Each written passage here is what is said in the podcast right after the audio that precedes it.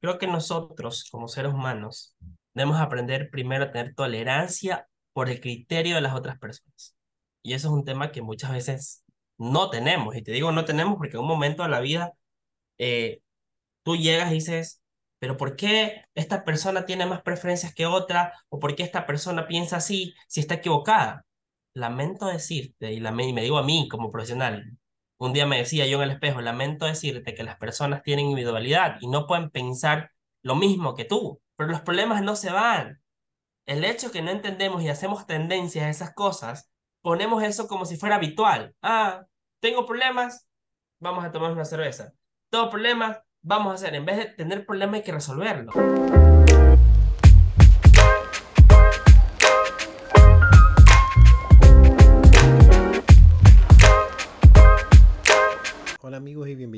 Bienvenidos al Objetivo. El día de hoy tenemos al psicólogo Javier Gastaburo como invitado al podcast. Bueno, que él ha trabajado muchísimos años ya como psicólogo, aparte de que ha trabajado en la parte administrativa de recursos humanos, como analista de talento humano, ha sido coordinador de servicios sociales en diferentes instituciones este, públicas.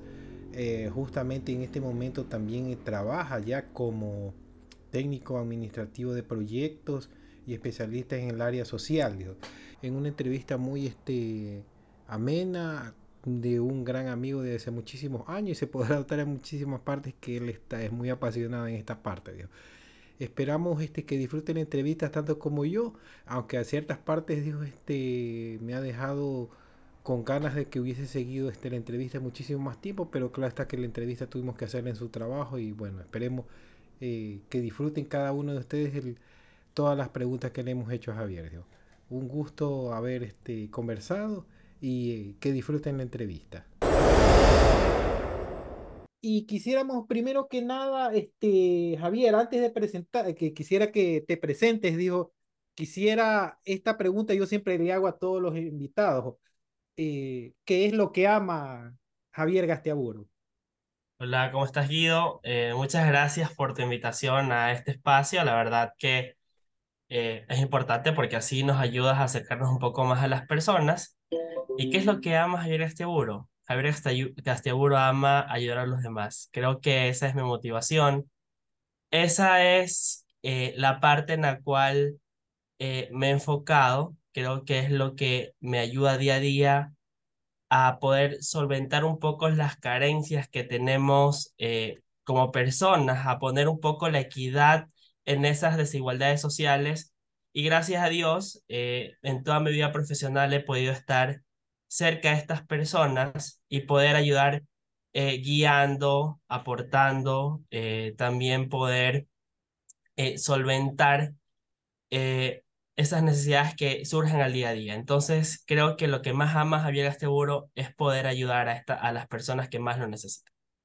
Ah, y específicamente lo que tú dices que, que amas y que, cómo te apasionó a ti o cómo fue la entrada para ese apasionamiento por la psicología. Sabes que, bueno, cuando, cuando me gradué del colegio, relativamente estaba en el área administrativa, estudiaba contabilidad y me gustaban los números y por aquí, por allá, entonces creía que, que ese iba a ser muy fuerte, pero luego hubo un proceso en Ecuador que nos, que nos ayudó a orientarnos cuáles eran las carreras que tú ibas eligiendo y por cosas de la vida me sale psicología. Entonces digo, bueno, vamos a estudiar a ver qué pasa, si me gusta bien, si no lo cambio.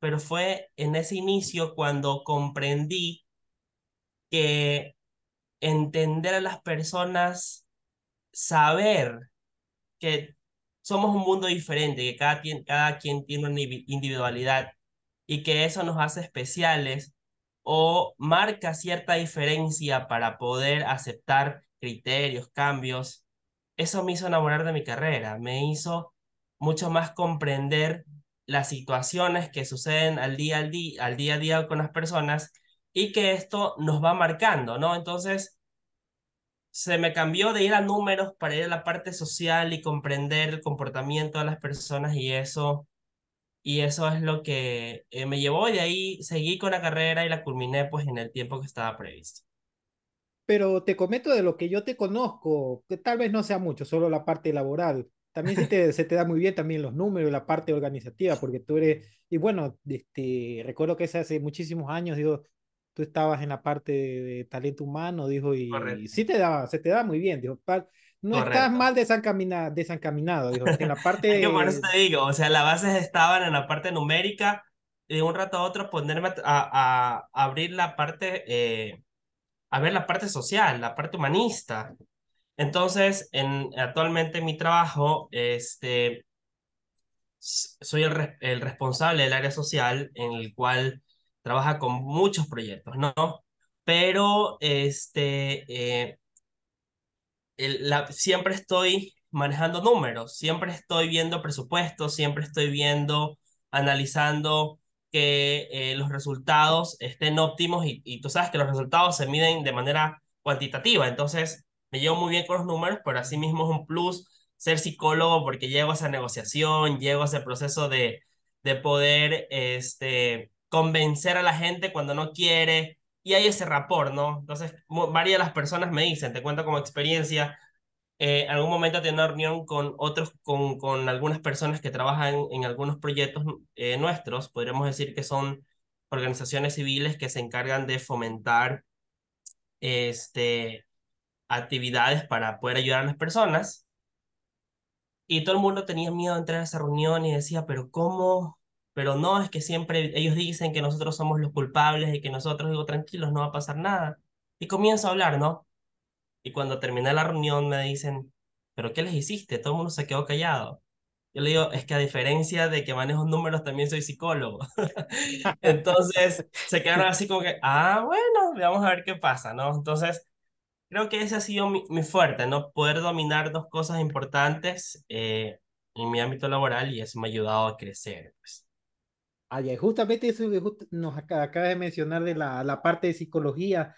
Bueno, y este, es- específicamente eh, de- nos podrías dar un- una parte de qué es lo que tú te dedicas y a qué es lo que me mencionabas, porque me, me mencionabas de una fundación fuera de micro y qué es lo que haces como psicólogo y específicamente en el área que vamos a topar, que es niños, adolescentes y ya prácticamente adultos.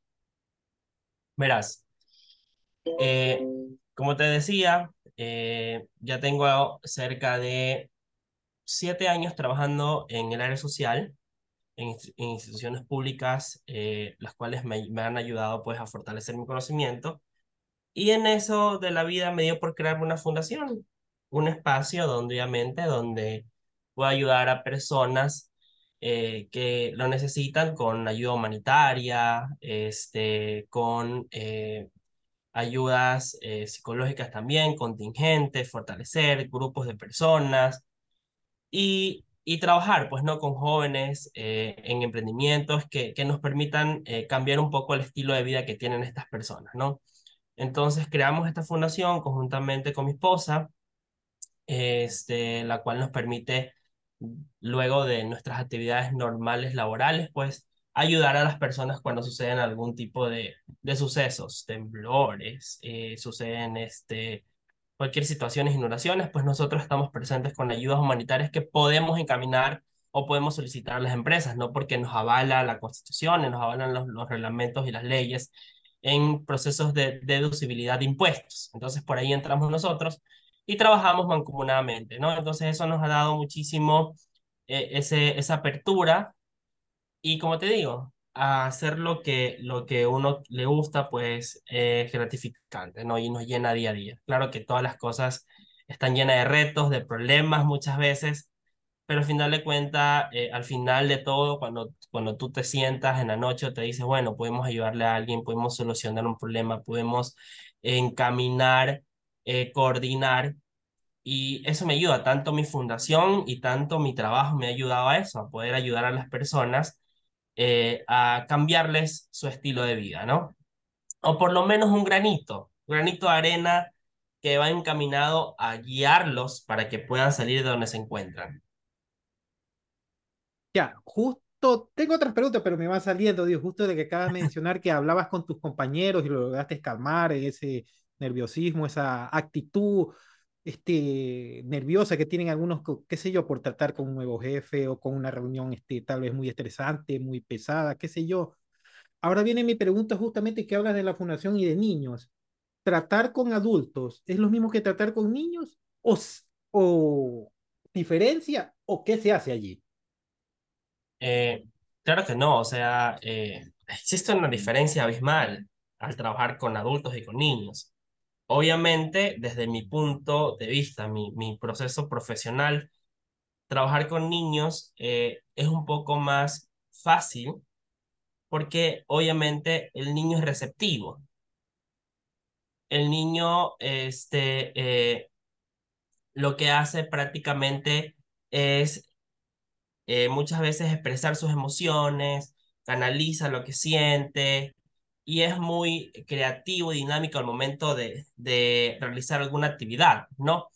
Pero un adulto es más reservado, eh, pone siempre la razón o usa la lógica para responder, para ocultar cosas o nos ponemos una máscara, porque los adultos muchas veces eh, para poder enfrentar problemas nos ponemos máscaras y, y nos ponemos roles este, de las cuales pues obviamente son cosas que los niños aún no, no han asimilado, porque la misma sociedad o el mismo contexto donde tú creces eh, te va formando estos mecanismos de defensa que son los que obviamente eh, utilizamos los adultos para obtener la razón o pensar que tenemos la razón. En cambio, los niños son más, son más espontáneos, ellos te dicen las cosas que sienten, entonces es un mundo totalmente diferente. Si me preguntas a mí con quién te gusta trabajar, me gusta más trabajar con niños.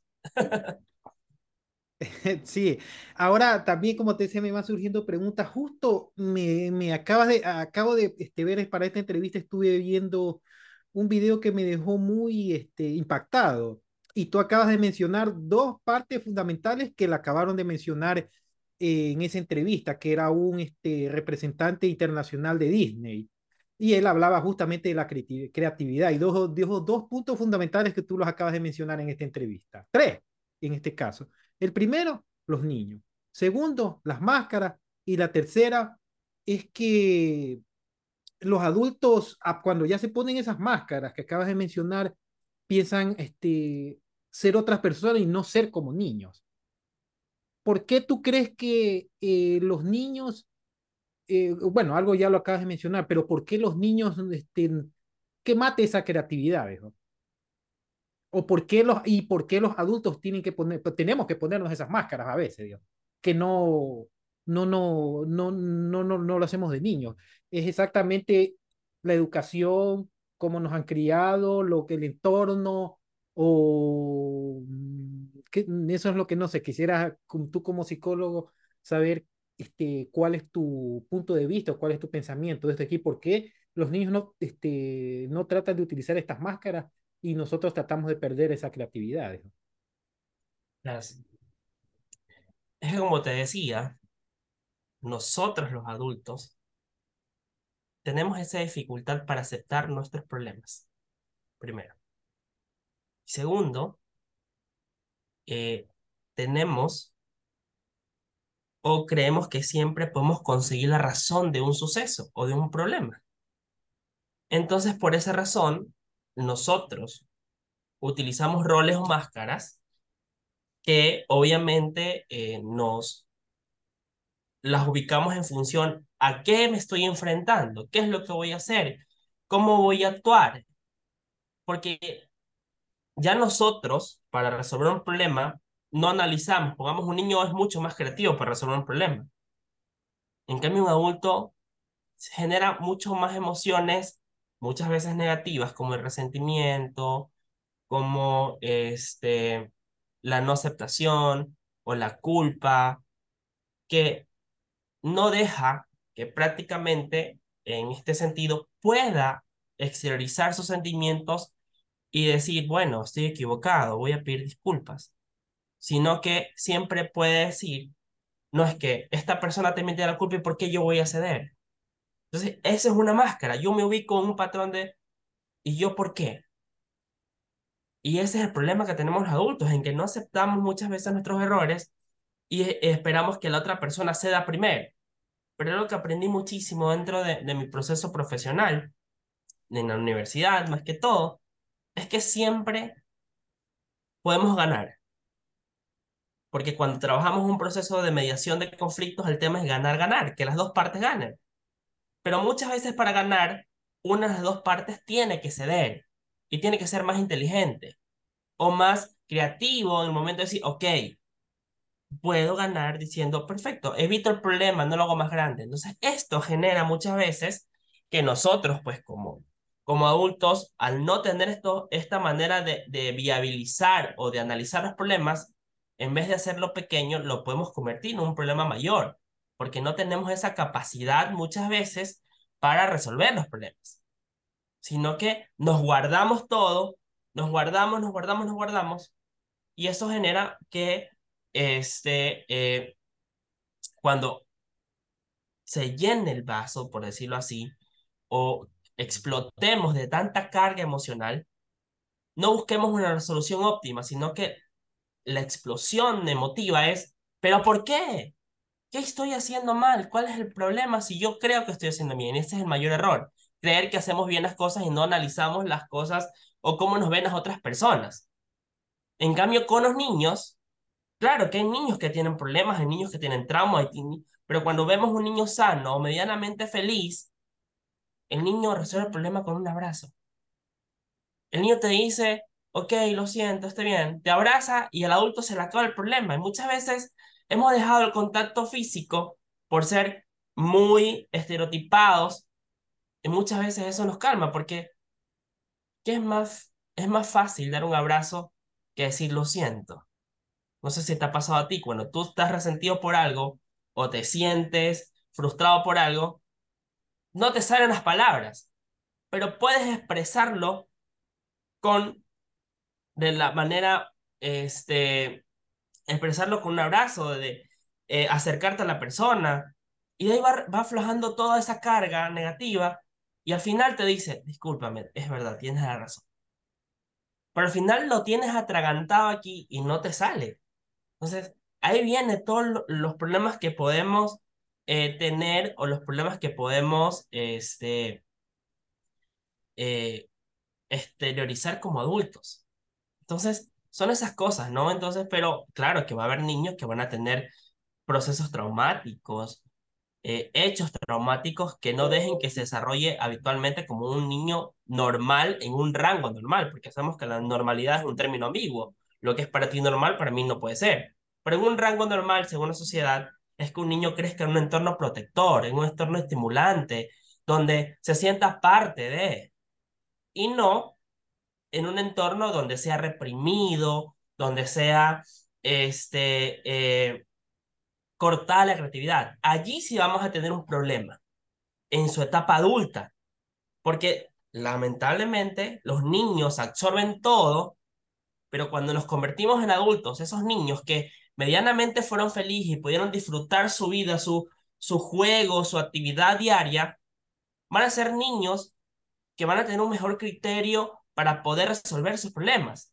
Pero estos niños que tuvieron problemas o conflictos durante su proceso de crianza y no tuvieron una crianza positiva, van a ser personas inseguras, personas que no van a poder relacionarse con otras personas por este mismo tema de inseguridad, por este mismo tema de no saber qué decir.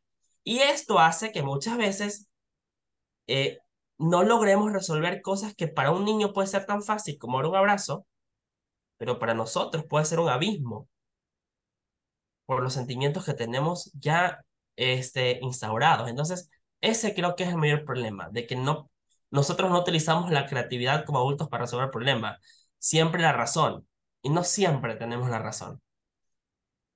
Ya, y justamente ahí eh, hablaba, hablaba mm, este, este administrativo de, de Disney que me sé, bueno, yo no sé si, si sea cierto o no, este, tú me dices si es correcto o no.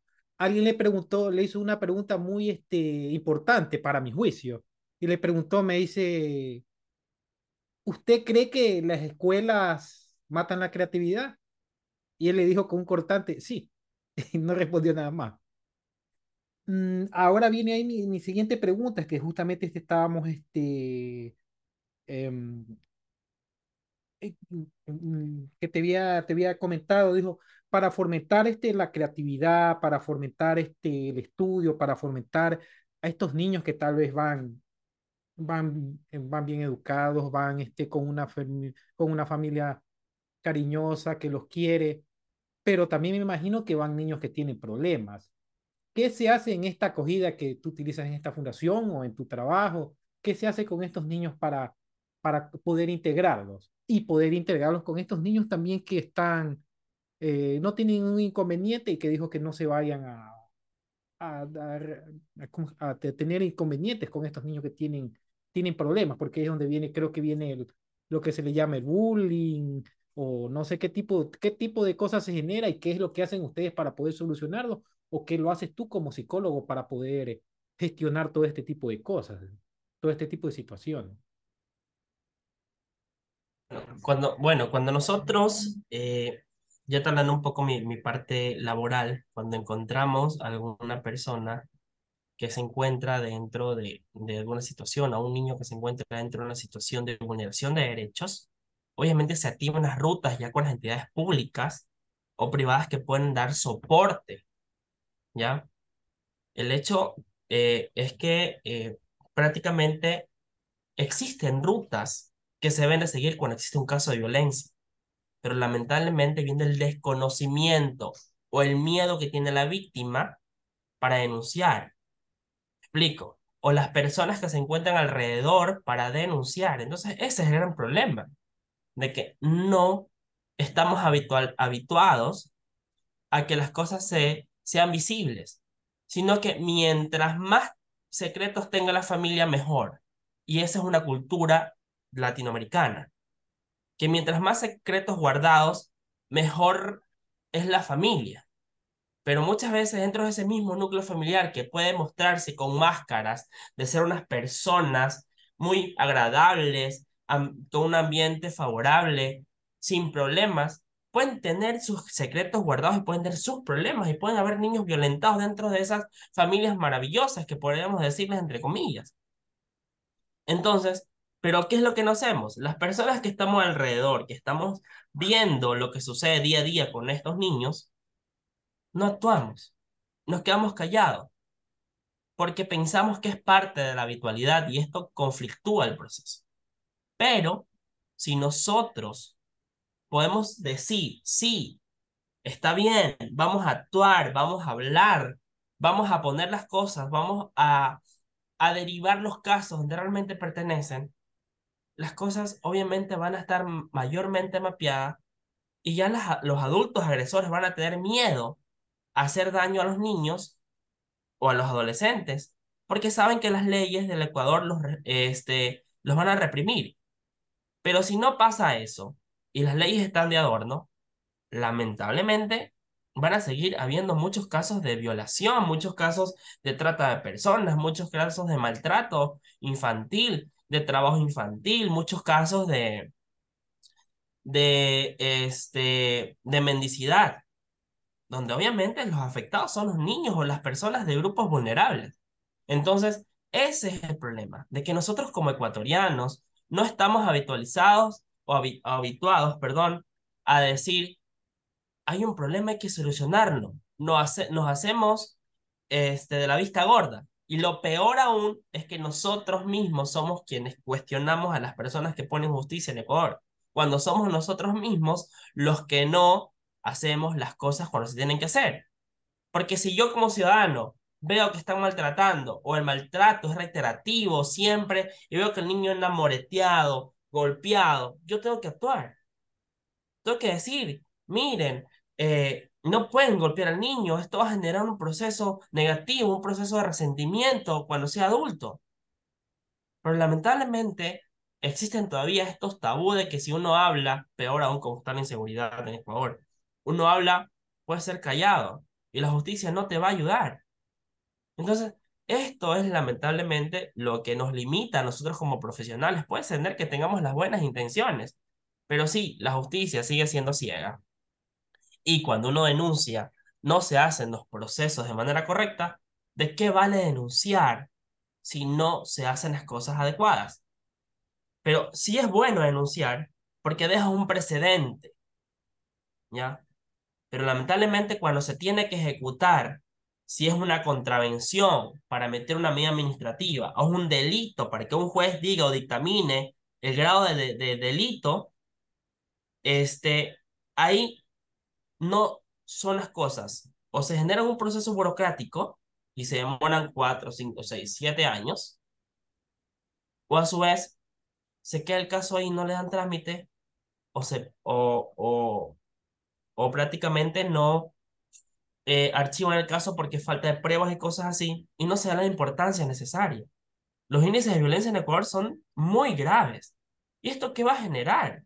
Esto va a generar que nuestra generación futura, no te hablo de un año que viene, la generación que está creciendo, que tiene en estos momentos 4, 5, 6, 7, 8 años, en unos 12, 13, 14, 15 años van a ser jóvenes adultos que van a tener 15, 20 años.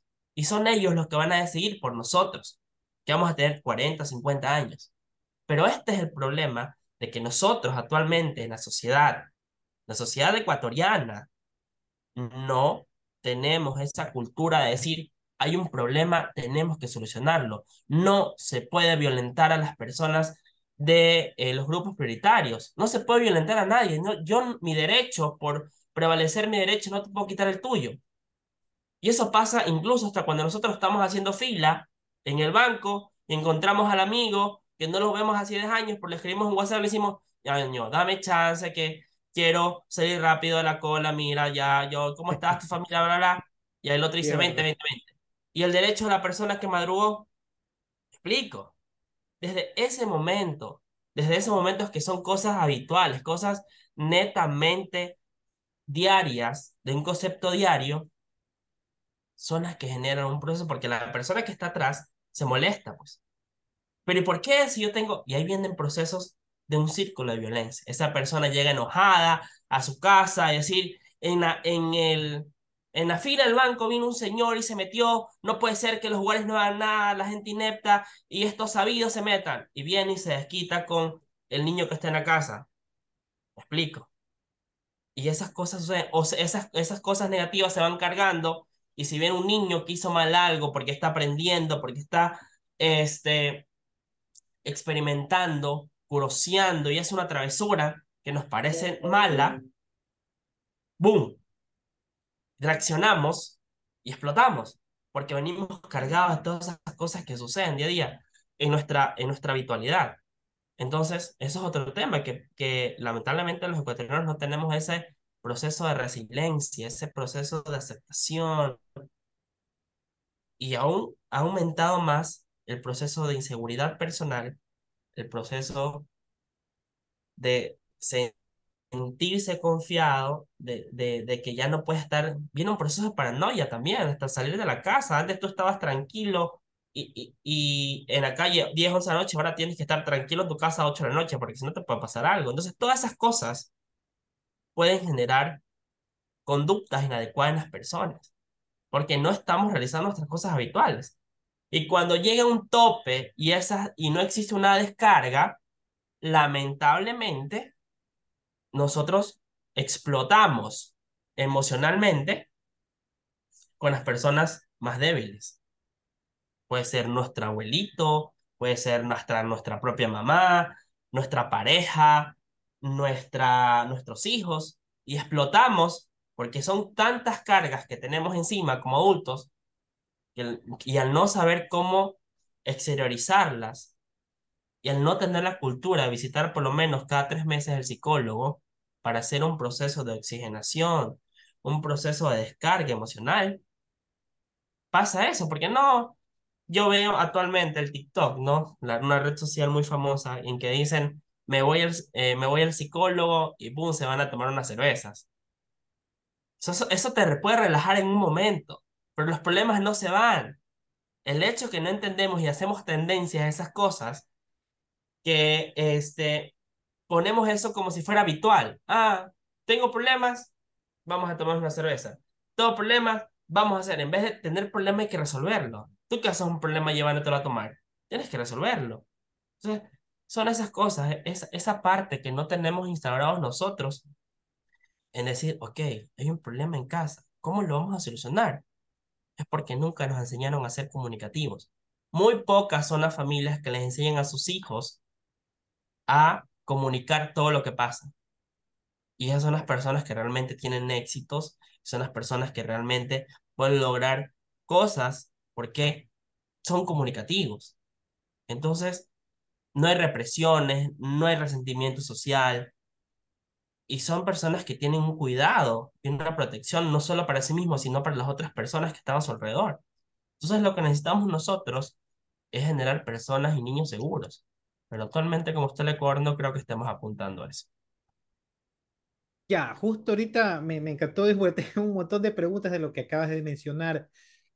Acabas de decir que hay muchísimo, este, bueno, puede haber muchísimas cosas, digo, pero ¿cómo se puede romper esa violencia? Esa es una de las primeras preguntas. Y la segunda pregunta que tengo es de lo que acabas de mencionar, que en vez de irme, yo qué sé yo, a, ver eh, una red social X, Y, Z, o irme al bar con mis amigos a tomar y llegar este, ebrio y pegarle a mis hijos, a mi esposa, ¿cómo hago para ir a un psicólogo si eso de allí, este, primero que nada, está mal visto aquí en Ecuador. Segundo, es bastante caro. Y tercero, no hay la suficiente información para poder ir si es que yo no tengo ninguno de los dos anteriores prejuicios o falta de dinero.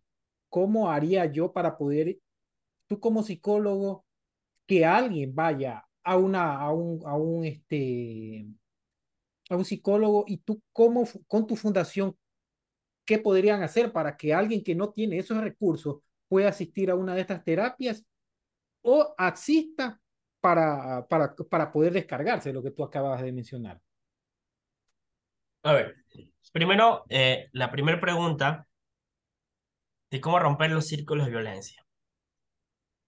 Creo que nosotros, como seres humanos, debemos aprender primero a tener tolerancia por el criterio de las otras personas.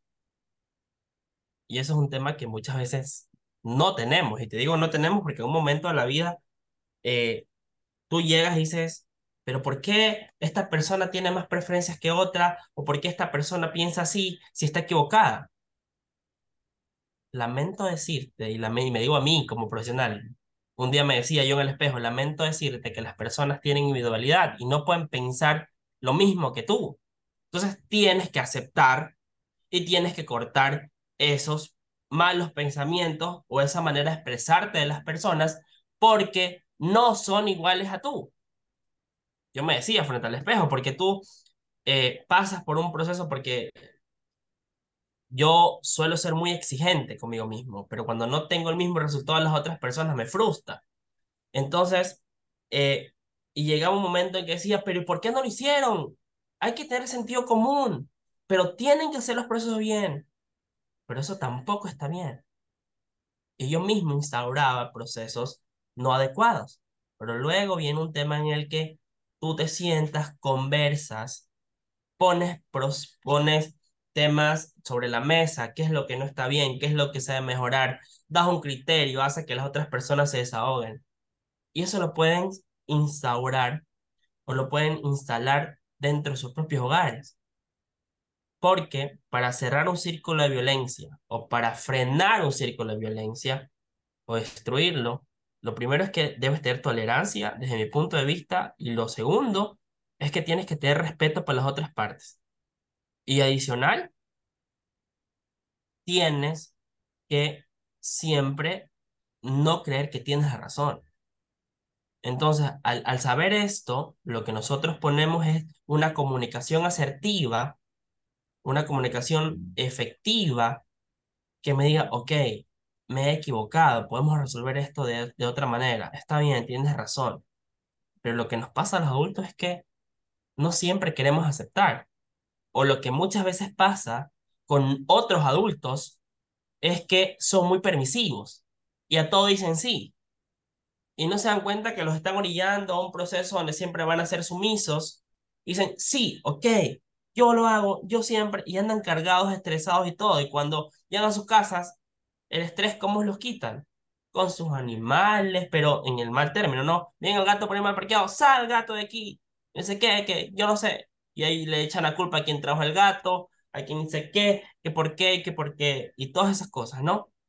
Porque son círculos que están ahí instaurados, pero si nosotros nos ponemos un par, decimos, respirar, pararse frente al espejo funciona, dos minutos, hablarse uno mismo y decir, oye Javier, esto lo podemos solucionar de esta manera. Analizar tus propias opciones. Cuando estés solo, cuando te estés bañando, hasta cuando te estés bañando ahí, pensando en tus problemas, buscar soluciones, pero no ir con los problemas y creer que la otra persona nos entiende y decir, por tu culpa tengo este problema.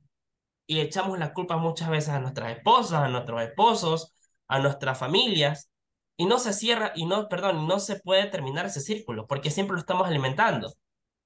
Pero si este proceso lo manejamos los adultos de manera eh, efectiva y dejamos los problemas y les ponemos fin o un pare para buscar una solución, creería que vamos a tener mejores resultados y una vida más saludable, menos estresada. Y el otro tema que... Antes de pasar a la otra pregunta, antes de que, este, que surgió otra pregunta, ¿hay alguna técnica para poder hacer todo esto? Lo que, ah, bueno, ya me estás dando una de poder hablar frente al espejo o hablarse a uno mismo en la ducha, pero ¿hay alguna otra técnica tú como psicólogo que tengas o te hayan dado para poder eh, romper este círculo, calmarte? Mira, todas, no sé si has escuchado que dice toda persona tiene algo de psicología. O toda persona tiene algo de psicólogo. y, todo, y, eso tiene razón. Con mucha razón. La diferencia es que nosotros, los profesionales en psicología, aprendimos herramientas para medir el comportamiento, analizar, poder transferir el problema, mostrarte tu problema que no lo quieras aceptar. Esa es la diferencia. Porque nosotros cuando somos personas que no comunes y corrientes, sabemos que tenemos el problema, pero no lo aceptamos. ¿Y cuáles son las herramientas cuando tenemos ansiedad, cuando tenemos la respiración? Este, el otro tema es pararse frente al espejo cuando nos sentimos agobiados. Eh, otro tema es hacer actividades deportivas que generen que, esa, que exista una descarga, porque hay que, hay que pensar también que nosotros somos un organismo completo, estructurado, y que no solo hablamos de la mente, si nuestro cuerpo está eh, dañado o, o, no estamos alimentando mal o no estamos cumpliendo con nuestras horas de sueños, también van a afectar mucho nuestro comportamiento. Entonces nosotros somos, o sea, los psicólogos tenemos que saber eh, muchos conceptos o, o muchas muchas terminologías para saber cómo abordar un caso, abordar una situación, saber qué es lo que pasa. No nos podemos ir inventando, ah, usted tiene problemas como divinos, no. Tenemos que saber eh, eh, cómo identificar un problema.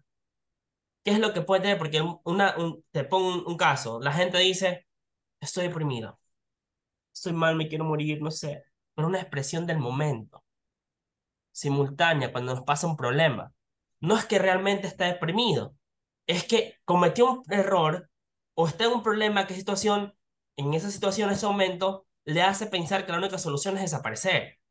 Pero cuando ya se sienta, se calma, dice, bueno, ya, vamos a solucionar, al final de cuentas, que darle solución al problema. Entonces, allí es que viene el, eh, tema en el cual nosotros, eh, como profesionales de psicología, hacemos una devolución más concreta de lo que pasa cuando ya una persona tiene un problema más estructurado tiene, o tiene algo que no lo puede resolver por sí solo. ¿Ya? Entonces, eh, viene todo este contexto en el cual este, muchas veces hasta hablar con una persona de confianza te hace bien. Y no puede ser que esa persona sea psicólogo tenga estudios en psicología, porque muchas de las personas lo único que necesitamos es ser escuchados, no reprochados. ¿Ya? que son cosas diferentes, porque muchas veces nosotros como padres cometemos un error, reprochamos y no escuchamos. En cambio, nuestros amigos nos escuchan, pero al no tener tanta experiencia, siempre nos van a poner como un igual. Y bueno, bueno, a mí me funcionó esto, haz tal cosa, tranquilo, no va a pasar nada. Y a veces, por vivir esas experiencias otras personas, cometemos errores en nuestra adolescencia, en nuestra juventud, pero eh, eso, eso suele suceder. Entonces, lo que yo creo es que eh, existen muchas herramientas este, que están al alcance de todas las personas, incluso hasta en Internet puedes ver técnicas de relajación, ejercicios mentales, ejercicios que si los aplicas de una manera efectiva pueden solucionarte en algo. Pero para hacer una descarga emocional, para hacer un proceso donde tengo que darme cuenta del problema de ley, tengo que visitar un profesional en psicología. Porque puede ser de que yo leí en internet a la depresión, las características de la depresión son estas, estas, estas y estas. Y yo digo, y ahí te dicen, si usted, si usted tiene o presenta más, de, más eh, del 50 o más del 80% de las características, pues, eh, se puede diagnosticar como, de, como una persona depresiva. Y uno se da cuenta, bajo rendimiento, sí, sí, sí, y latina todo. Y dice, ¡Ah! estoy deprimido. ¿Y qué comienza? Viene un proceso neurológico de dañar nuestro cuerpo. Los seres humanos somos increíblemente fascinantes dañando nuestro cuerpo. Se llama organoneurosis. Enfermamos el órgano, estando bien, por preocupaciones innecesarias. Pero es porque no hacemos las cosas adecuadas. Y es ahí donde entramos nosotros los psicólogos porque estamos preparados para poder guiarte, porque somos solo un guía. Si tú no quieres cambiar, no lo haces. Yo no te puedo solucionar la vida y este es, este el, el, tema en que dice, ah, fui al psicólogo pero no me funcionó. No te funcionó porque no tuviste la capacidad de decir, ok, el problema es este y tengo que erradicar el problema. Sino es que siempre le pongo una larga al problema y aunque sea el mejor psicólogo y tengas delante a Simon Freud, no vas a poder solucionar el problema. Porque no está en ti cambiarlo. Tú no quieres cambiar. Pero si tú tienes esa resiliencia y ese proceso de decir, ok, tengo que hacer algo para mejorar esta situación, obviamente vas a tener mejores resultados. Pero viene por un proceso de aceptación, hay que aceptar lo que uno tiene. Y eso es lo que nosotros los psicólogos hacemos.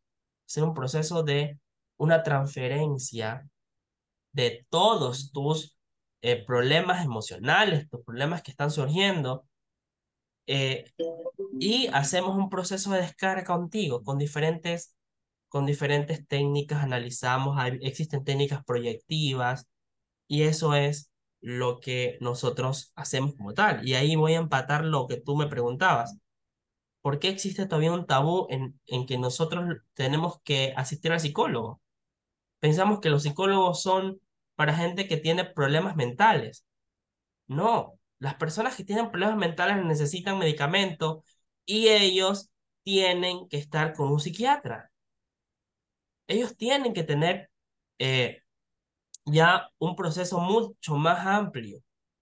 Las personas que tienen agotamiento mental, que tienen problemas para poder discernir situaciones, tienen problemas de ira, que tienen problemas para poder confiar en las personas, que tienen fobias, que tienen eh, problemas para poder determinar acciones de su vida personal, ellas nos pueden visitar tranquilamente y probablemente si se utilizan las técnicas adecuadas, va a obtener un mejor resultado, porque lo que hace el psicólogo es devolver el problema, pero encasillado y decirte, ok, este es el problema, esto es lo que te está pasando. ¿Y qué es lo que hace un psicólogo? Te escucha. Y va notando, y es lo típica, tú ves en las películas, un psicólogo viene, se sienta el paciente, se acuesta, que sea, y comienzas a notar. Y comienzas a, a tener puntos claves de qué es lo que puede estar sucediendo con esta persona. Y cada vez que vas conversando y las sesiones van pasando, tenemos que ir anotando el proceso, si es progresivo, si es regresivo, si está la persona eh, haciendo un, buen un, un, proceso adecuado y está sanando adecuadamente o qué tenemos que implementar para que sana adecuadamente. Por eso es que las terapias o, los, o las o eh, las sesiones psicológicas no pueden pasar más de 40 minutos o a una hora, porque sabes que luego se genera un proceso de dependencia. Y ese proceso de dependencia hace que siempre esté, psicólogo, me pasó tal cosa, ¿qué hago? Psicólogo, tengo tal problema, ¿qué hago? O sea, nosotros no te podemos solucionar tu vida. Tú la tienes que solucionarla. El problema es que si el psicólogo deja que esto suceda, el profesional en psicología deja que esto suceda, no va a tener un buenos resultados de sanación emocional en la persona que está yendo a su terapia. Prácticamente se va, va a pasar 3, 4, 5, 6, 7 sesiones y no va a tener resultados, porque es una transferencia. Por eso nosotros nos dicen, tú no puedes atender a tu familia, por más mejor psicólogo que seas. Y ahí va eh, el, eh, los barbarismos y todo el tema, más mejor, acabo de decir. este, por, por más exitoso, por más procesos buenos que tengas, no vas a poder ayudar a tu familia porque se involucran las emociones. Y un momento que un psicólogo involucra emociones o tiene una dependencia emocional con ese caso, ya no puede ser imparcial. Yo no puedo atender un problema de mi hermano y mi cuñado. No puedo, porque ya emocionalmente voy a estar declinado hacia mi hermana. O si mi hermana me cae mal y mi cuñado me cae bien, voy a estar a favor de mi cuñado. ¿Me explico? O sea, tiene ese tema en que parece mentir, es así. Por esas razones no podemos atender a nuestra familia. Entonces, por eso es que siempre hacemos derivaciones. Cuando ya el psicólogo siente que no está en la capacidad, porque existió una transferencia, porque también somos humanos, también nos han pasado problemas, también nos han humillado, también nos han dicho, tu trabajo no está bien, también llegamos con sobrecarga emocional y un momento el psicólogo tiene que ir donde otro colega a hacer una descarga por todo lo que tiene. Ayudamos a sanar, pero sí mismo necesitamos que nos ayuden a sanar, porque no es que viene una persona con un problema y me cuenta que ha sufrido maltrato desde que fue 8 años de edad y tiene ahora 18 y todos esos años ha sido maltratado, ningún ser humano va a tener contingente emocional para sentirse bien y decir, ah, fue solo un maltrato. De ley te queda ese proceso y ese sufrimiento que es compartido en tu sesión y tú en un momento cuando ya sientes que ya no puedes más, tienes que hacer un proceso de descarga con otro colega. O utilizar las propias técnicas para descargar y hacer una, este, un proceso proyectivo interno que permita sacar esas emociones y volver a atender a las personas. Porque si, si nosotros somos las personas que vamos a ayudarte a sanar emocionalmente, no podemos tener cargas negativas. Tenemos que tener un buen un buen proceso, un, un, un tema adecuado a fin de que eh, estas técnicas o estas terapias o estas sesiones te ayuden a resolver tu situación. Pero como te digo, lamentablemente en Ecuador tenemos estos inconvenientes de que no son bien vistos los psicólogos porque piensan que son para locos o piensan que no ayudamos, porque también hay que ver, pues, ¿no? quienes estudian psicología, quienes les gusta, a veces estudian solo por, solo por compromiso, porque quieren obtener algo, pero no es porque les guste realmente ejercer la carrera. Pongamos, como te dije, a mí lo que más me gustaba desde, desde, mi ámbito profesional era la psicología organizacional, estar en talento humano, verificar y todo el tema. Pero luego alguien me dio la oportunidad de trabajar en el área social y me doy cuenta que este es mi fuerte, es lo que a mí me agrada poder ayudar, guiar a las personas, establecer un proceso de confianza, de que te cuenten su problema y decir, ok, estamos aquí, ¿qué podemos solucionar? Ok, buscar una viabilidad, esas puertas que se le cerraron a esas personas, buscar una ventanita, decir, mira, aquí hay una, pequeña solución, que podemos ir hacia esta solución y podemos irla encaminando y de esta manera usted vaya a sentirse más, eh, vaya a sentirse más, eh, más tranquilo o siente que hay una mano ayuda que le va a, que le va, a redundancia, ayudar a solucionar de cierta manera lo que está pasando con usted, su familia. Entonces, eso es lo que a mí más me, más me agrada del trabajo, es lo que a mí más me ha ayudado a poder, eh, a poder decir, perfecto, me gusta el área social. En su momento yo salí, así me desvinculé un poco del área social, me fui a trabajar en otras cosas, pero no tienes idea de cuánto extrañaba esto.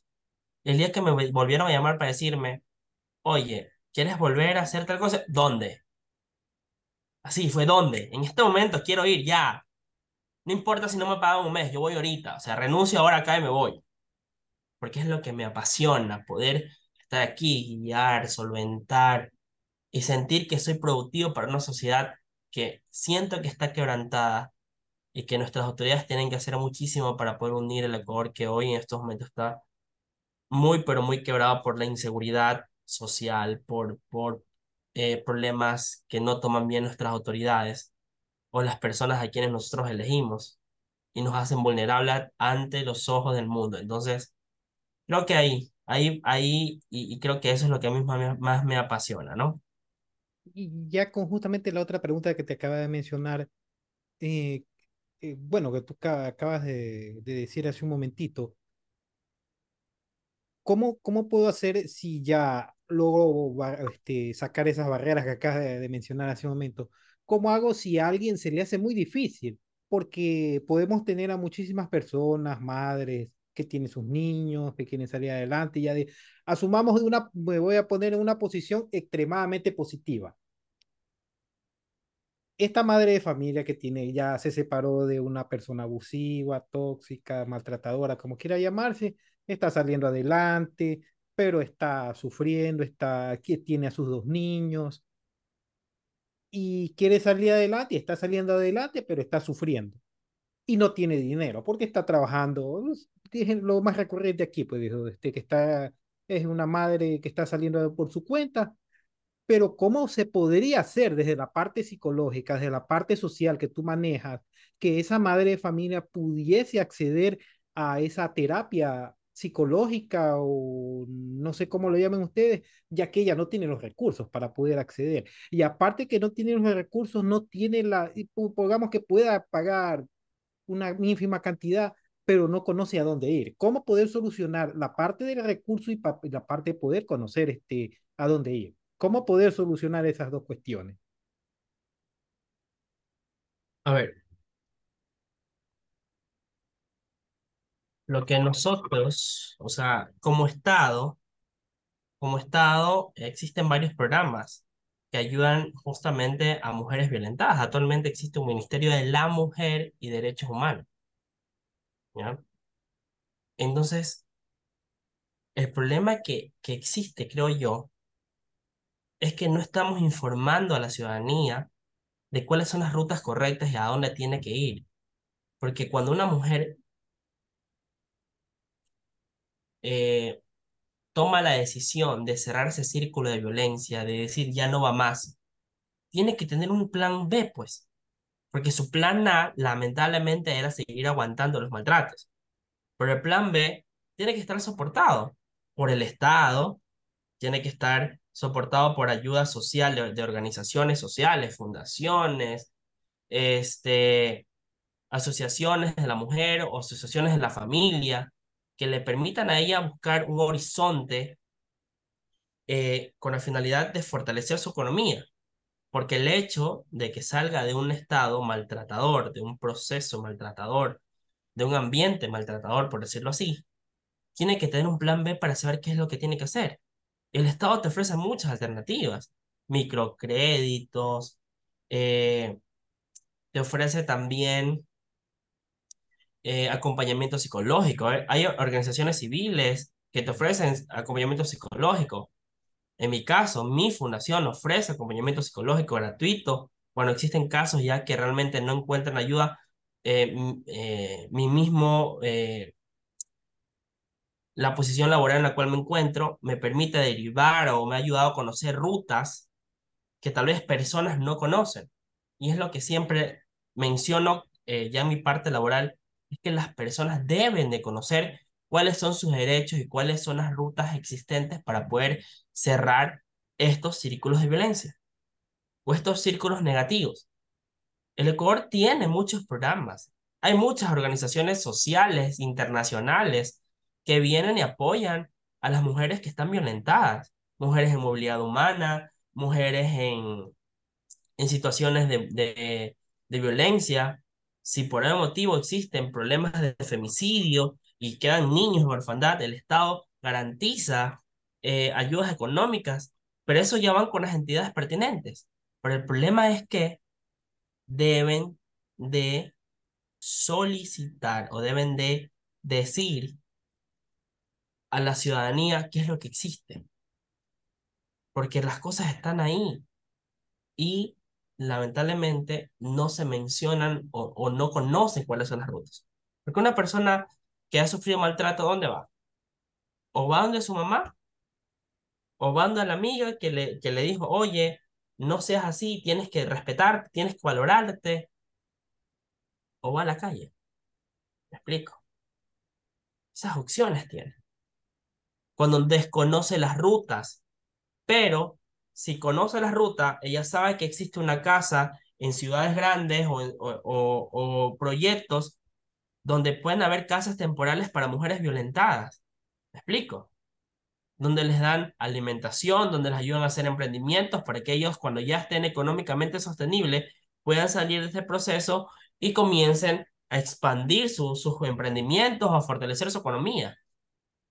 Existen en Ecuador, pero no se, no, tal vez es un tema que se debe hacer un poco más de inversión en la comunicación para poder este, minimizar estas brechas de desigualdades sociales. Socializar lo que, lo que, más o menos esa palabra se indique que hay en, la, en el argot este, público. O sea, como, comunicarle, decirle a las personas, existen programas sociales que te pueden ayudar, sal de ese círculo de violencia, deja este proceso de violencia que te puede llevar a dos cosas, a que si, las, si son violencias recurrentes y de maltrato físico, psicológico, te pueden llevar a que cometas un, un homicidio o probablemente seas una, una víctima más o una persona en las estadísticas más de femicidio. ¿Me explico?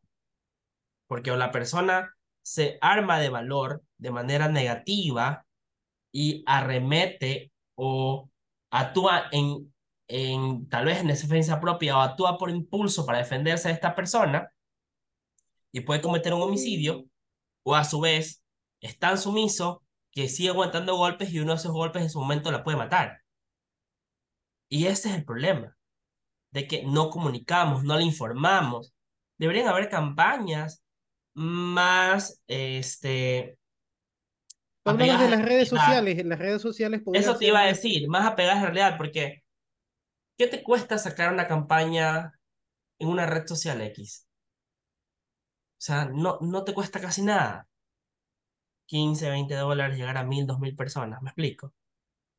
Este, pero el impacto que puedes tener, y eso es lo que estoy trabajando actualmente con mi fundación, poder eh, hacer grabaciones, podcast, recomendaciones, rutas, para que las personas conozcan, lanzar redes sociales, las rutas, saber qué números son los de emergencia, a qué números llamar, qué pueden hacer si sucede tal situación, hacia dónde pueden comunicar. Me explico.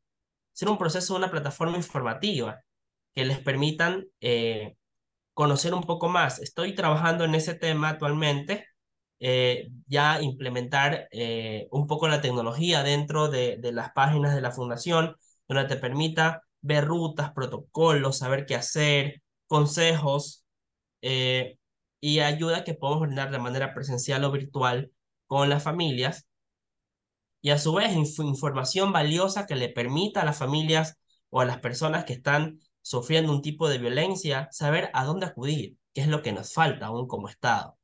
Porque las leyes de Ecuador son bastante interesantes, por, por no decirte bastante gratificantes, porque ponen primero la convivencia positiva por encima de todo.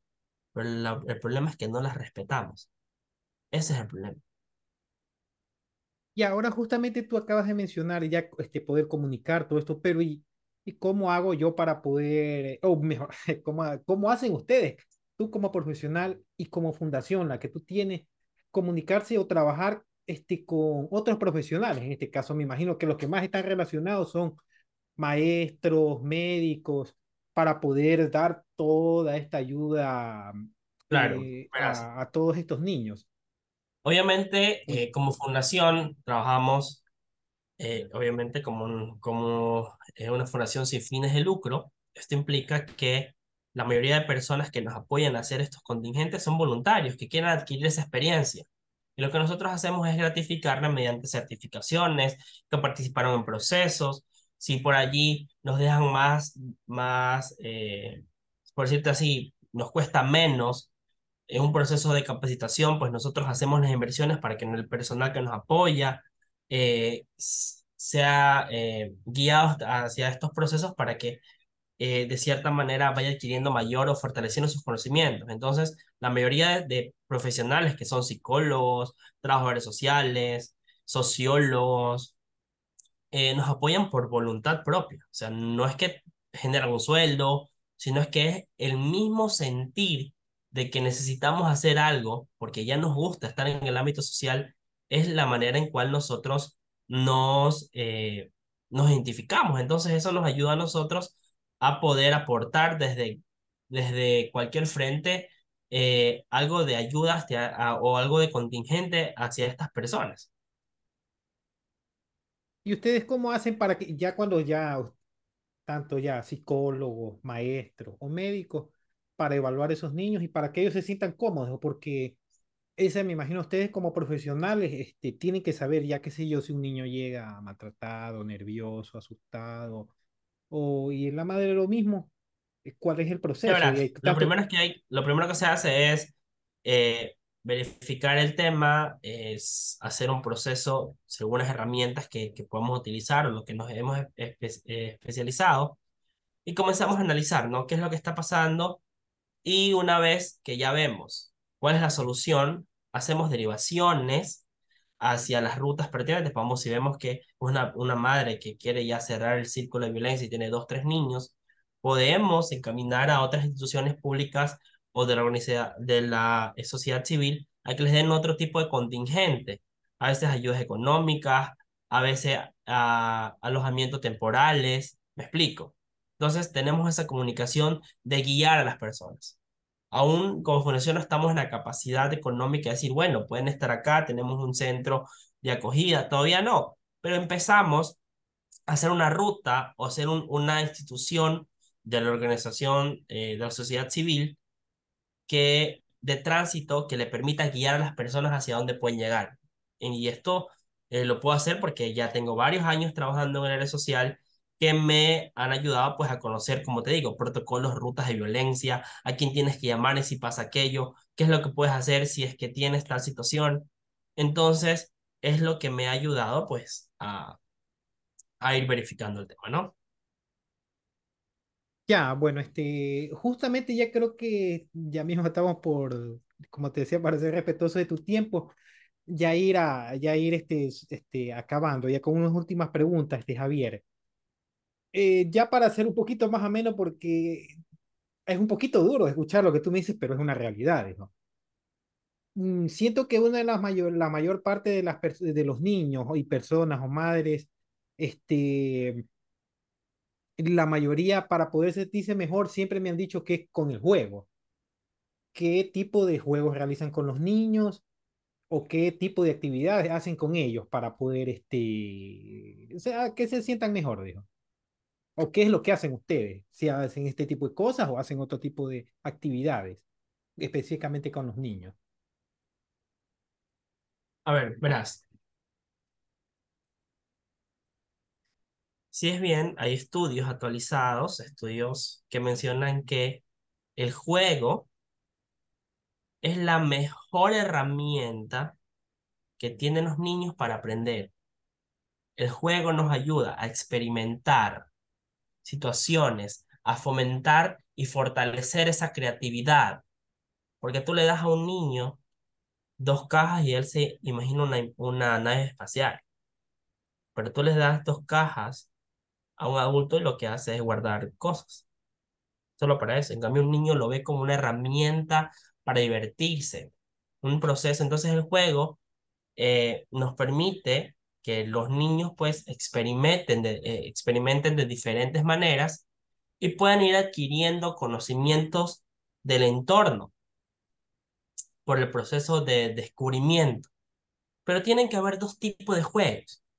Un tipo de juego que es el libre, que es el que el niño con su creatividad se imagina todo lo que quiere hacer, todo lo que quiere este, experimentar, si quiere saber que el, eh, el piso es de lava, y él se imagina, ¿no? Todo está en su imaginación. Entonces, pero hay otro tipo de juego que es guiado, que ya obviamente va donde existe un profesional, un educador, alguien que conoce estos procesos, que, le, que nos permite fortalecer habilidades que el niño tiene que adquirir. Pongamos motricidad fina. Son juegos guiados donde le das al niño que utilice sus manos y genere esa plasticidad en las manos, se puede mover de manera coordinada, esa coordinación objeto, este, y de esta manera pues eh, comenzamos a canalizar y viabilizar las cosas de manera enfocadas a que el niño fortalezca esta, esta habilidad. Pongamos motricidad gruesa. ¿Cómo hacemos? Lo que hacemos es prácticamente eh, actividades donde el niño puede ejercitar todo su cuerpo y puede existir una coordinación pie, mano, cabeza, cabeza, mano, pie, donde sepa qué es lo que tiene que hacer, qué reacción tiene que utilizar.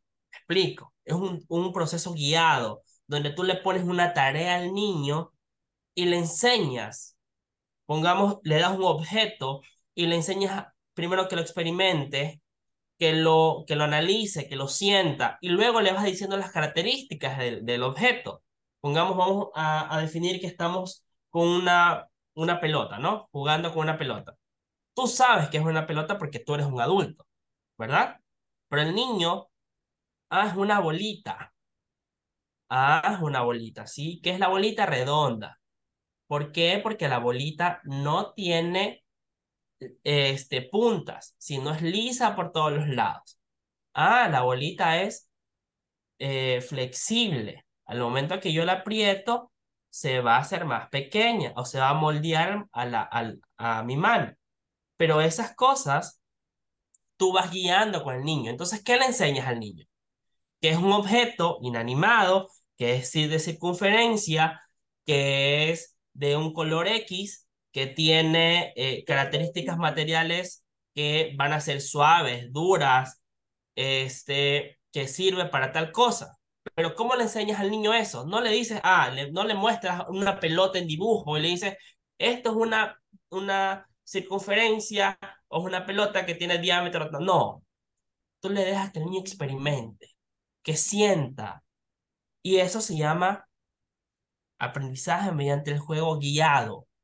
Luego, puedo utilizar el juego guiado para que el niño aprenda habitualidades positivas.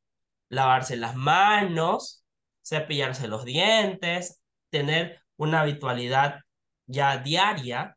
Entonces, eso lo que hace, lo hace un educador o un especialista en pedagogía, o a veces la propia mamá.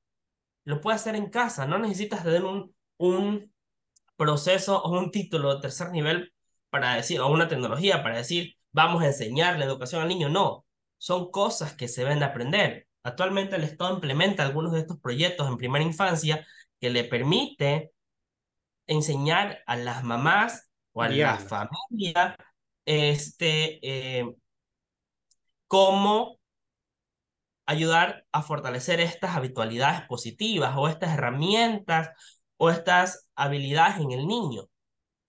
Entonces, y lo hacemos de dos maneras se hace mediante el juego guiado, que es un, momento en el cual tú das un tiempo, haces un inicio y haces un cierre.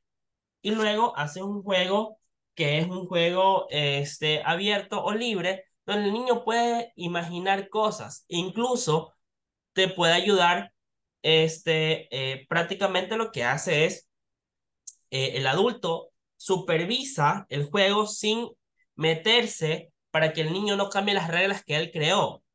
Porque eso es lo malo, cuando nosotros como adultos limitamos la creatividad del niño, le decimos, no, no puedes saltar en los muebles, y el niño, al saltar en los muebles, está desarrollando su motricidad gruesa porque está haciendo saltos largos, porque dice que los muebles son los únicos lugares donde la lava no le puede alcanzar. ¿Me explico? Claro. Pero esas cosas no las sabemos los adultos, sino que limitamos al niño, le decimos, epa, no lo puedes hacer, no está bien que hagas eso. O a veces tiene el niño jugando con dos muñequitos, no por ahí, por allá.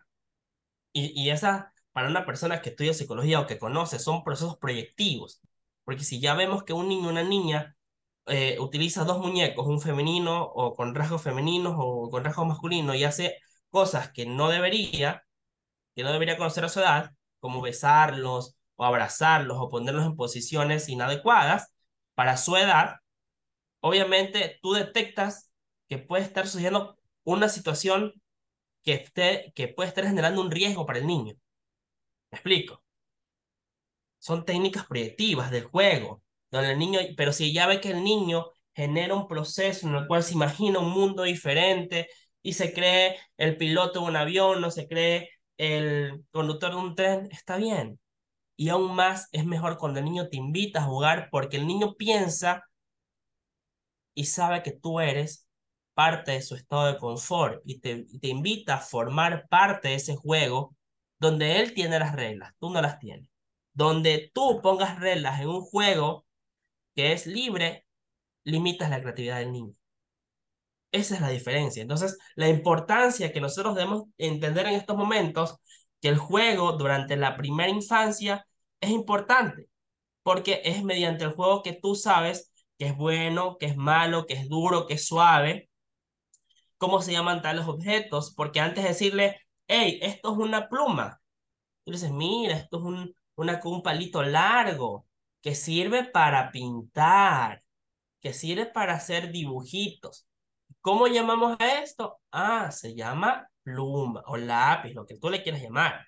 Pero tú sí, primero haces en lo conoce como esferográfico, o por si acaso para otro proyecto, pluma, esferográfico. Sí, pero eso es un término adulto, pero el niño, ¿qué lo va a conocer?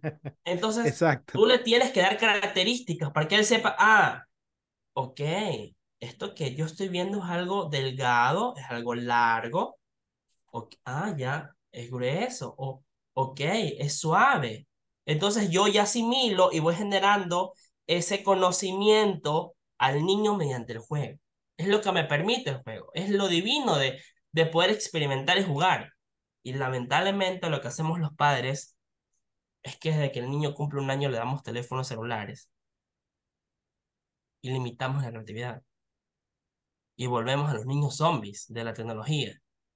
Esclavos a la tecnología donde no les permiten poder experimentar, poder descubrir, poder este, conocer su entorno, sino que nos alegramos cuando el niño a un año, seis meses, ya sabe cuál es la contraseña que tienes en el teléfono. Y dice, ay, míralo, tan bonito, ya desbloqueé el celular.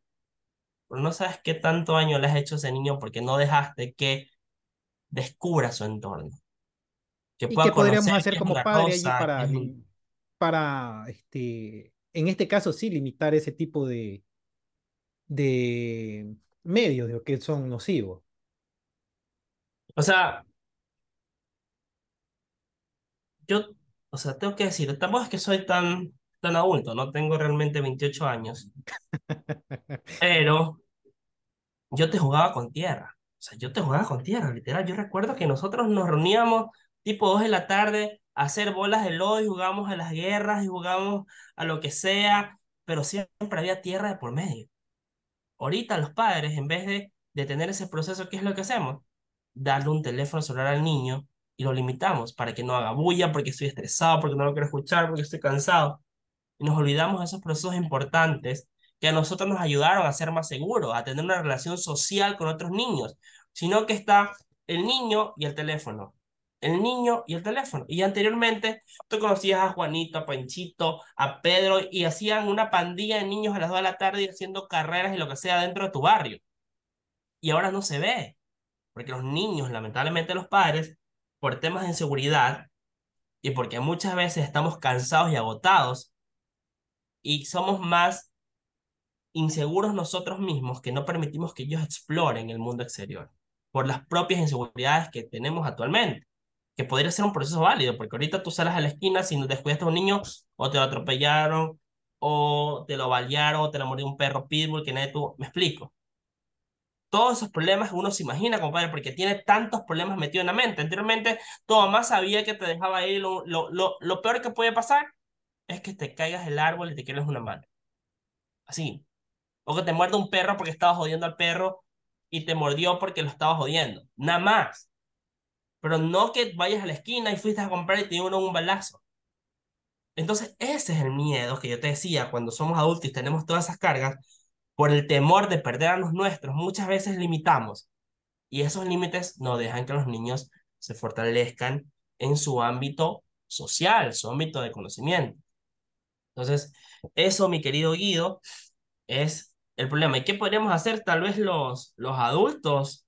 Sea, dejar que los niños experimenten. O sea, dejar que los niños puedan tener esas vivencias que nosotros realmente sí tuvimos, pero nosotros mismos somos los culpables al, limitarlos y ponerlos dentro del mundo tecnológico, que claro que, claro que es favorable, pues lamentablemente limita mucho el ser el, o el concepto que pueda creer, crecer en ese niño, el autoconcepto que se puede generar de sí mismo, de sus relaciones sociales en infancia. ¿Qué es lo que te puede contar un niño que pasó toda su vida encerrada cuando sea adulto? Ah, es que yo jugaba Minecraft y gané todos los niveles. Pero un niño que vio fuera, no, es que yo cuando era niño, la peleísta que me pegó con un perro, casi está me mata. O sea, ¿te imaginas esas vivencias que tú tienes? Son diferentes y son chistosas. Claro, es diferente. que yo jugué me explico, ¿no? Sí, ya para acabar, este, Javier, dijo justamente que tú me mencionabas el juego. ¿Qué libros le podrías recomendar a los niños? Porque a los niños también, le, para fomentar este, su educación, cuentos o algún libro que tú recomiendes, tres o los que tú creas que convenientes para poder este, leerles o comprarles. Mira, verás, no, no, soy, no soy tan de la idea de que deben existir libros, ¿sabes? Para, para, ti, enseñar a los niños. O sea, desde mi punto de vista profesional, porque el niño tiene primero, durante su primera infancia, que hablo hasta los cinco años, tiene que ir descubriendo su entorno. O sea, no necesito tampoco limitarlo a sentarlo a un libro, decir... No, no, no, creo que me expliqué mal. Este es para, es para poder, este, no para que lo lea, sino que yo como padre leerle a él. Ah, eso es otra cosa, o sea, un libro para el padre. Exacto, sí, me expresé mal, me una guía. es que verás, tampoco existe una guía de que te diga cómo ser mejor padre. Claro, a nadie. Por allí Tú y yo creo que mejor que nadie lo sabemos. Sí, ciertas situaciones en las cuales, pues, nosotros como padres vamos adquiriendo desde nuestro primer hijo y vamos viendo qué es lo que nos funcionó con ese y qué es lo que no, y los tratamos de reformar con el otro la verdad es que, Guido, te soy sincero, no tengo un libro exacto que pueda decirte, eh, hay que leer este libro porque es genial, porque nos ayuda a ser mejores padres. Ah, ya. No, yo te preguntaba, eso, te preguntaba eso, disculpa que te interrumpa, porque justo el otro día este, encontré uno que es de esto, creo que es de los nuevos, este, no sé si tú has escuchado este del libro que es de dibujos así, que, que es para niños, justamente de, que se llama Los Compas. Y le estaba leyendo a mi hijo y él me le gustó. Y, y, he pensado inclusive en comprárselo porque es de un primo mío, que casi es de la edad de él. Y se lo empezó a leer y me dice, papi, sígueme, sígueme leyéndome. Y bueno, dijo, si le gustó, entonces le voy a seguir comprando. Es que claro, verás, tú ya ahí eh, vienes el tema en el cual vas desarrollando las habilidades en los niños. Si, si, tú, si tú lees y tienes esa cultura de leer, obviamente tu hijo lo que va a hacer es visualizar y va a adquirir también esa cultura de leer. Si tú eres un padre que pasas todo el día con el teléfono, lo que va a hacer es que esa misma cultura va a tener tu hijo sobre el teléfono.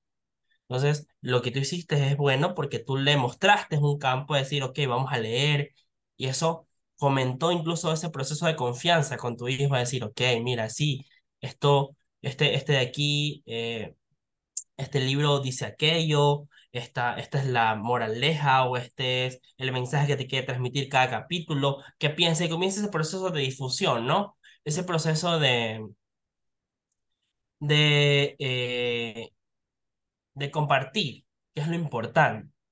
Entonces, eh, la verdad es que te, te mentiría si digo, ah, sí, hay que comprar este libro. Lo que yo creo que ese tipo de cosas son herramientas que nos permiten acercarnos a nuestros hijos. Si Oh, creemos que un libro nos va a ayudar a acercarnos, contándole un cuento en las noches o contándole una aventura para saber qué es lo que tengo que hacer, genial, eso es increíble, porque lo importante es que exista comunicación con tu hijo y que sepas que lo que puedes hacer está bien y que sepas que esas actividades que están haciendo son las adecuadas. Creo que eso es lo, lo principal. Y Entonces, películas, eso, ahí tú eres de los videos o películas, tanto para niños como para ti, como, a- como ¿sabes qué película a mí, sabes qué película a mí me gusta y yo creo que tiene un buen mensaje? Ajá. Tierra de Osos. No sé si la has visto, es de Disney. Eh, eh, le he escuchado, pero es la Ya, ver- hay Tierra un- de no sé si, no sé si es una versión animada o es una versión una en... versión animada. Sí, Tierra sí, sí le he visto, sí le he ya, Tierra de visto. Osos, Sí, sí. obviamente, Pero eh, hace años, le he visto hace años, no claro, es ahora. que cuando había buen material en la TV, así más o menos, no había. O sea, Esa película te enseña ese proceso de resiliencia, aceptación, ese proceso de hermandad, de cuidar al prójimo, de cuidar a una persona o a alguien que no necesariamente tiene que ser de mi núcleo familiar, sino que genera un proceso de afecto, un proceso donde, donde yo creo que puedo ayudar a que esa persona esté bien. Entonces, esa película me gusta por el mensaje que transmite, porque no es solo eh, mostrar, ay, la casa de los animales y todo el tema y que muere la, la mamá no, sino es que es el trasfondo de que alguien externo llega a tener una relación tan armoniosa con alguien que prefiere sacrificar lo que era para poder estar con esa persona y poder seguir apoyándole. Entonces, eso es, esa, esa es la película que más me- a mí más me ha marcado por el mensaje que, que puede transmitir. Y otra tal vez, este, déjame ver otra película que podamos buscar. ¿Sabes qué? También Alicia en el País de las Maravillas, pero eso es un tema un poco más para adolescentes. Pero la versión de Tim Burton o la animada, porque la, la de Tim Burton es un poquito oscura. ¿eh? Es que la, es que la Tim Burton es la que te digo, por eso es para Ah, adolescentes. ya, ya, ya, Porque es el concepto en el cual eh, ponen las situaciones reales y no reales y cómo se tienen que ir resolviendo y, y la personalidad que asume los protagonistas para poder dar un entendimiento a, a toda la escena hace que la, el, el, el visor o la persona que esté viendo eh, o el receptor tenga un, ese margen de criterio de saber hacia dónde nos lleva la realidad y hacia dónde nos llevan las cosas, hacia dónde nos llevan los malos entendidos y las situaciones que no, eh, que no se, se enfocan en dar un buen o, o un proceso de transferencia positiva. Porque si, si nos analizamos un poco más, viene el tema en el cual eh, uno de los personajes que más me marca es el sombrerero loco, ¿no? Ay, ¿por qué? Muy aparte porque siento que es el psicólogo de la historia, ¿sí me Ah? Pero es porque eh, entra en un... En su, el personaje es tan ambiguo, a la- a la- es tan ambiguo, pero a la vez es tan certero en las cosas que dice. Y cómo lo catalogan por el simple hecho de pensar diferente. Y ahí es que yo voy, las diferencias individuales, las diferencias de las personas, y cómo estas diferencias nos ayudan a dar algo positivo o nos ayudan a dar algo, eh, un plus de lo que podemos hacer o lo que no. Entonces, tú muchas veces eres criticado por ser diferente. Y eso también te genera estrés, al no sentirte aceptado por, el- por el- la esfera social. Y la no aceptación hace que muchas veces los adolescentes tengan ideas suicidas o los jóvenes tengan ideas suicidas. O sea, nosotros también tenemos un alto índice de, de jóvenes eh, en, en suicidio porque no encontramos trabajo, porque no sabemos qué hacer, ya no somos los mantenidos, ahora tenemos otras responsabilidades. Y al generar unas, eh, o al generar procesos frágiles o personas frágiles de pensamiento, vemos que las adversidades más pequeñas para ellos son grandes retos. Entonces, este tipo de individualidades pues hacen que él, eh, nos consideramos pues muchas veces vulnerables y, y, tomemos decisiones no, no asertivas y creamos que, que lamentablemente pues la única opción es la muerte. Entonces, si me quieres invitar en, otro, en otra ocasión para hablar de suicidio, también es un tema que claro, me da. sí, sí, por supuesto, sí. Cuando tú gustes, dijo, esta es tu casa, dijo, y, este, estoy muy entusiasmado de que me hayas aceptado y ya para justo para terminar, dijo, porque, pues te repito, este, quiero ser respetuoso de tu tiempo. Eh, ¿dónde, ¿Dónde podrían encontrarte a ti? Es decir, en tus redes sociales, la de tu fundación. Igual también voy a poner en la casilla de, de descripción del audio y en el sitio web de tu fundación y tus datos este de... Ya te paso, te paso más luego cómo está para que lo puedas lanzar correcto. Bueno, mi fundación se llama Gasiva. Gasiva por mi apellido, que es Gastiaburo, G-A-S, y IVA, y B grande, y A, por Ibarra, que es de mi esposa, por eso se llama Gasiva. Ah, ya. ¿Ya? Por esa razón, entonces, nos puedes encontrar en Instagram como Gasiva, nos puedes encontrar en redes sociales como Gasiva y actualmente estamos implementando nuestra página que te decía, que es la página donde están todos estos, estos temas importantes, en gasiva.org.es, creo que está así, ya, el hosting de la, de la, de la descripción de la dirección de la, de la página. Y eh, eso, pues, Allí nos pueden encontrar y, y si no, pues nuestras oficinas en, en Milagro pues están ubicados en la ciudad del 17 de septiembre, cerca del Colegio Vicente Andaguirre, por el, eh, por el Parque de los Pinos. Ahí tenemos una sede donde hacemos algunas actividades como fundación y obviamente pues de allí donde nos, nos, nos envían, pues hay inundaciones, pues por ahí andamos, ¿no? Haciendo trabajo social, que es lo que nos gusta. Perfecto, Javier, perfecto, dijo. Bueno, ya para culminar, ya, ya para culminar, Javier, yo quiero agradecerte muchísimo y, justo antes de terminar, siempre también trato de hacer esta pregunta, la mayoría dijo, si tú quisieras que algo resonara en la eternidad, dijo, ¿para ti qué sería?